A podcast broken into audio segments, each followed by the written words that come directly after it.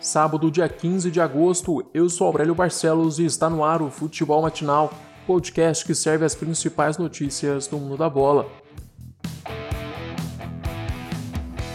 Hoje a gente começa com um giro pelos jogos da terceira rodada da Série B do Campeonato Brasileiro. Em partida de seis gols, Ponte Preta e Vitória empatam no Moisés do Carelli. O gol de empate do Vitória saiu aos 44 minutos do segundo tempo, após uma bomba de fora da área de Rafael Carioca. Em Belo Horizonte, o América Mineiro recebeu o Operário e empatou em 1 a 1. Coelho ainda não sabe o que é vencer em casa no campeonato, e agora somou uma derrota e um empate. O último jogo da noite valeu a primeira posição da segundona. O Paraná bateu o Juventude por 3 a 1 e assumiu a liderança da competição. A equipe paranaense soma 7 pontos em 3 partidas disputadas, já o Juventude é o segundo com 6 pontos.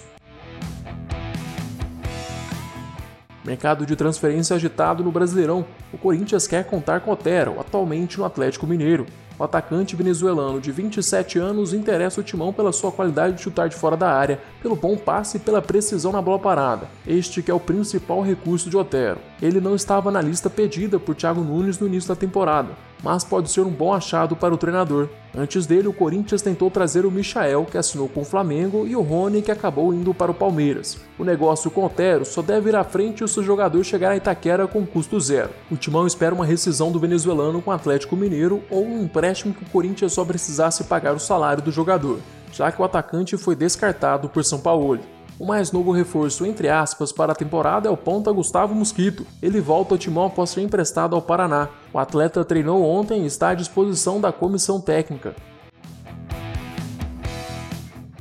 Hulk interessa ao Palmeiras e o jogador deve deixar a China nesta temporada. Namoro entre o ex-jogador da seleção brasileira e o Verdão teve início no começo do ano. Em fevereiro, o Hulk chegou a visitar o centro de treinamento do clube e assistiu uma partida do Campeonato Paulista. Apesar do flerte, o Palmeiras ainda não chegou a fazer uma proposta pelo atacante. Hulk tem contrato com o Xangai até o final deste ano, e o fato dos três filhos do jogador morarem em São Paulo poderia facilitar o negócio. Mas a parada não é tão simples. Além do time brasileiro, o jogador tem duas ofertas da Europa e duas da América do Norte. Vamos para as notícias internacionais.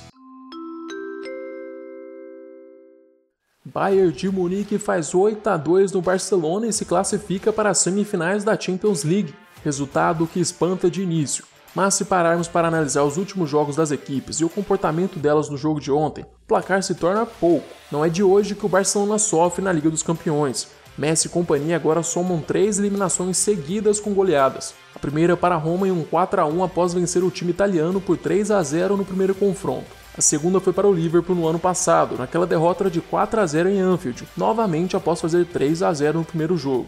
A derrota de ontem para o Bayern de Munique só expôs ainda mais alguns pontos que o Barça vem errando faz tempo, a começar pela falta de reformulação do elenco catalão. A média de idade dos titulares do Barcelona é de aproximadamente 30 anos, dois anos a mais que a equipe alemã. Para se ter uma ideia, no time titular apenas De Jong tem menos de 25 anos. A idade mais avançada é um dos fatores para que o Barça não conseguisse acompanhar o rápido ataque adversário, que com vigor físico superior também foi capaz de pressionar o Barcelona durante praticamente os 90 minutos do duelo. A falta de um padrão de jogo também é outro fator que há um tempo prejudica o clube. O Barcelona tenta repetir o futebol que uma vez o tornou o melhor time do mundo com o famoso tic-tac, mas não tem a seu dispor Iniesta e Xavi.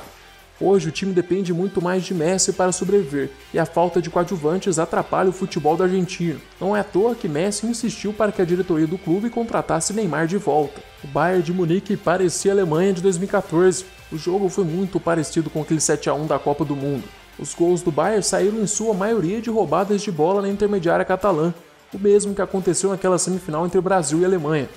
A estratégia era realmente essa: sufocar a lenta saída de bola do Barcelona e recuperar a bola o mais perto possível do gol. Na semifinal, o Bayern de Munique enfrenta o vencedor do duelo de hoje às 4 horas da tarde entre Manchester City e Lyon.